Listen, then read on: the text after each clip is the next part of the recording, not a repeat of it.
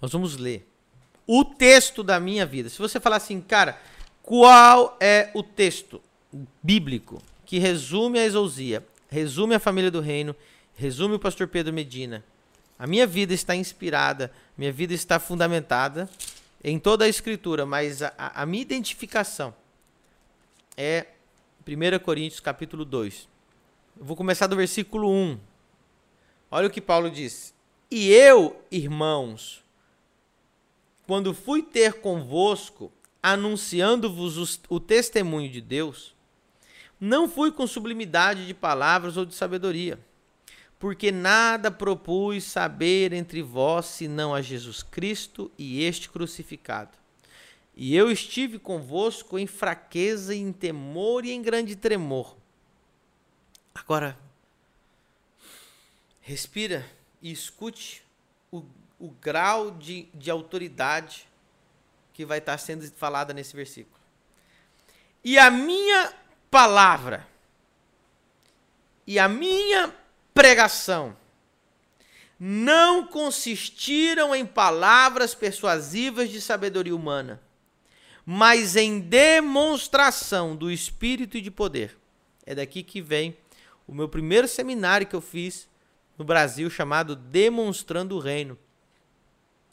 Em breve nós vamos ter todo um curso da Exousia School relacionado com, com a operação de curas, milagres, sinais, os dons espirituais. Todo essa, esse, esse curso, toda essa revelação que tem a ver com é, fluir no Espírito, demonstrar o reino através da glória, o poder e os milagres. De novo.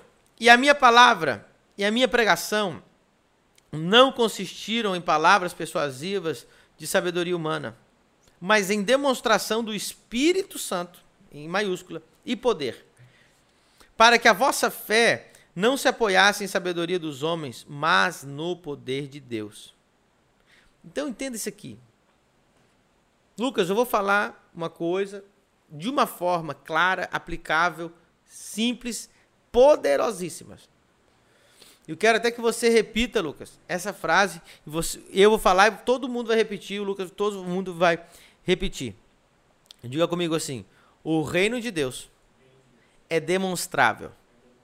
O Espírito Santo é demonstrável.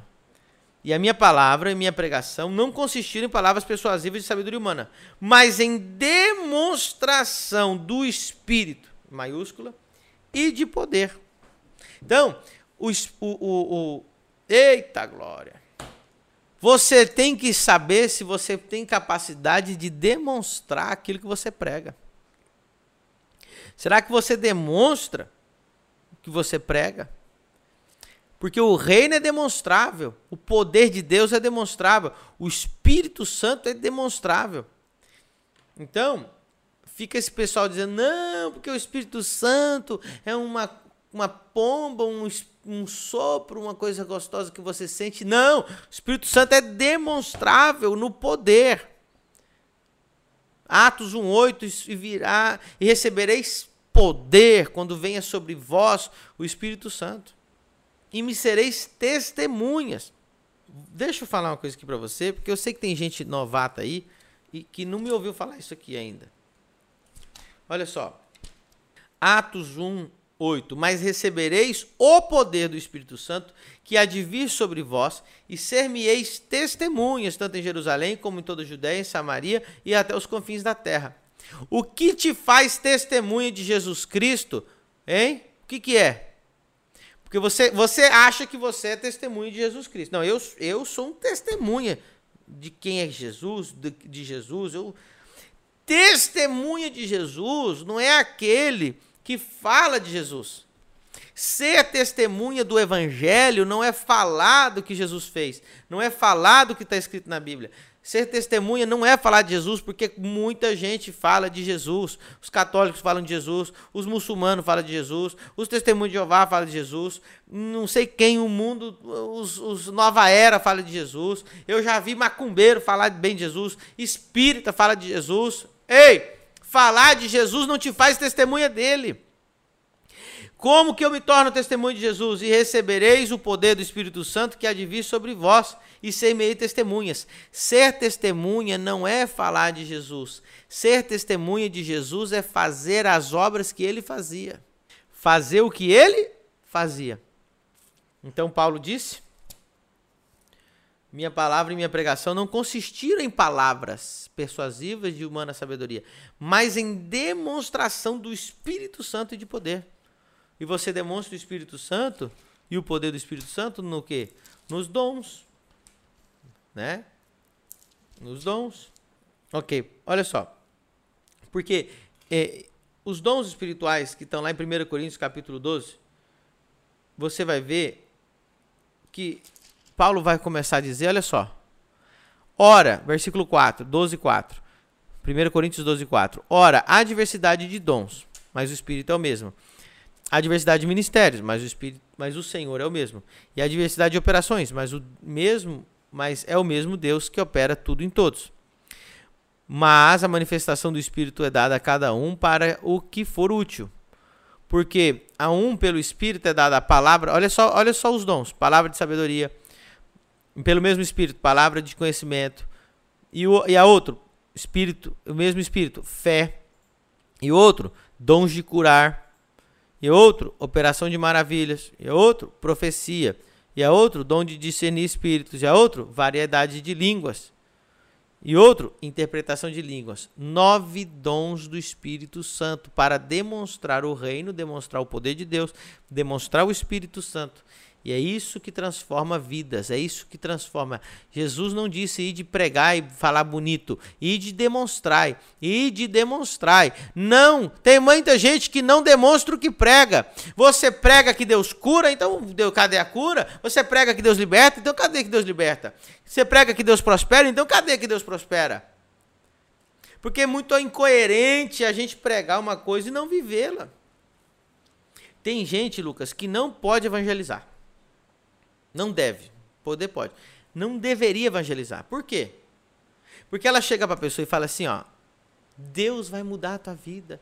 Deus vai virar o teu cativeiro. Aí a pessoa fica olhando para ela assim. Só que ela olha para a situação de quem está pregando para ela e fala: "Rapaz, você está pior do que eu. Você está mais doente do que eu. Você está mais enrolado do que eu. Tua vida está pior do que a minha." E você quer pregar? Para aquela pessoa, e a pessoa que está ali, ela, ela por educação não te diz nada. Mas no fundo ela diz assim: quando Deus mudar a sua vida, você vem me contar. Então cadê o poder de Deus?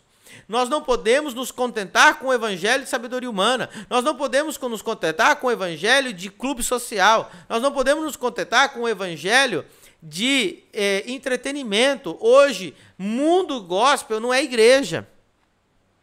Mundo gospel é um mundo de entretenimento, é um mundo de dinheiro, é um mundo que, que funciona como mundo, é empresa. Hum, pessoas que trabalham no mundo gospel, maioria não é nem, nem crente, eles, eles só querem o mercado gospel. O mercado gospel é uma coisa. Igreja é palavra, poder e autoridade. Igreja é palavra, poder de Deus, milagres e autoridade que vem de Deus, do Espírito Santo, do sacerdote, da unção. Fora isso, o povo está perdido. Então, tem muita gente que vai para o céu, sim, mas Deus não quer nos levar para o céu agora. Deus quer a gente aqui na terra. Enquanto a gente estiver aqui na terra, tem que ter palavra, tem que ter poder e tem que ter autoridade. Então, aí você me pergunta, Lucas, me pergunte aí no microfone, qual é o maior dom de, dom, maior dom de todos? Qual é o maior dom de todos, pastor? Aí vem os bonitinhos. É o amor, pastor. Amor não é dom, fruto. Aí tem um bonitão que também diz: Pastor, não tem que buscar os dons. Vai ler a Bíblia. Para de falar. Sabe quem fala que não tem que buscar dons? Quem não tem dons. Sabe quem fala, ai, não precisa buscar os dons, busque o fruto do Espírito? Quem não gosta do sobrenatural, não gosta do poder de Deus, tem medo de fluir, tem medo de expulsar demônio, porque não gosta de orar, não gosta de jejuar, não gosta, tá acomodado. E aí inventa essa conversa, não, busque o dom. Desculpa, busque o fruto. Não me diz aonde está escrito na Bíblia que é para buscar o fruto. A árvore tem que procurar o fruto? Hum, eu vou procurar. A árvore dá fruto. Antes de você me julgar, vamos ler o que diz a Bíblia. Porque eu, eu provo na Bíblia. Quando eu falo alguma coisa, se eu não provo, eu falo, irmão, não consigo provar. Mas está aqui, ó. Nós lemos os nove dons. Qual, qual que é o dom mais importante de todos? O dom mais importante de todos. E eu vou provar para você que a Bíblia manda você procurar, procurar o dom. Dom tem que se buscar, tem que orar, jejuar, clamar, procurar, tentar. Senhor, me usa, me usa, me usa. É bíblico. Você não tem que ficar esperando. Você tem que se é, é, propor, você tem que se dispor, você tem que buscar. Dom se busca. 1 Coríntios 14, 1. Vamos ler o que está escrito. Seguir o amor ou seja, seguir o amor. Quer dizer assim, sempre tente amar. Sempre esteja atrás do amor. E procurai. Ó, procurai. Quem procura é você. Você que tem que procurar. Com zelo. Não é procurar de qualquer jeito, não. É procurar de verdade, com zelo. O que, que tem que procurar com zelo, pastor? Lê aí. Os dons espirituais. Mas principalmente o de profetizar. Esse texto de 1 Coríntios 14 é lindo. Paulo está dizendo o dom mais top que existe é o dom de profetizar. Aí ele explica por quê. É? Ele diz lá no, no, no é, versículo 23 e 24, ele diz assim: Se, pois, toda a igreja se congregar num lugar e todos falarem línguas e entrarem indoutos ou infiéis, ou seja, um ímpio, uma pessoa não convertida, não dirão porventura que estáis loucos? Olha o que Paulo está dizendo. Gente, se entra um cara que não é crente na igreja, vou colocar no, no, na linguagem de hoje, e vê todo mundo falando em língua, ele não vai falar assim, cara, esse povo está louco. Paulo não está condenando todo mundo falar em língua. Pode falar todo mundo em línguas. Ele só está dizendo, mas se entra um cara que não é crente, fica ouvindo todo mundo falar em língua. Já não aconteceu com você quando você era novo, antes de você se converter? Aconteceu comigo. Primeira vez que eu entrei na igreja, todo mundo falando em língua, eu não estava entendendo nada. falei, gente, que doideira é essa? Depois eu gostei, depois eu quis, tá, tá, tudo bem. Não, a Bíblia não condena, ela só diz, não vão dizer para que vocês estão loucos. Não proíba a igreja inteira de falar em língua de jeito nenhum. Mas olha o versículo 24. Mas se todos profetizarem e algum indouto ou infiel entrar, de todos é convencido e de todos é julgado. Olha o que acontece quando um infiel, ou seja, a pessoa não crente, ela entra dentro do culto e ali tem unção da profecia e as pessoas entendem o dom da profecia. Olha o versículo 25. E portanto, os segredos do seu coração ficam manifestos, e assim, lançando-se sobre o seu rosto, adorará a Deus publicando que Deus está verdadeiramente entre vós. Tipo, o cara, resumindo, linguagem de hoje, o cara entrou no culto. Assim te diz o Senhor, tua vida é assim, assim, assim, você está pensando isso, nisso, nisso, o cara cai no chão e ah, Deus está aqui. Deus ama isso. Essa era a igreja de Corinto. Já aconteceu com você? Você era novo convertido, você estava naquela. Veio um profeta e falou assim: é tal, tal, qual, qual. Pegou, descobriu o teu coração. Você não se rendeu na presença de Deus? Falou: é, Deus realmente falou comigo. Eu tinha acabado de orar.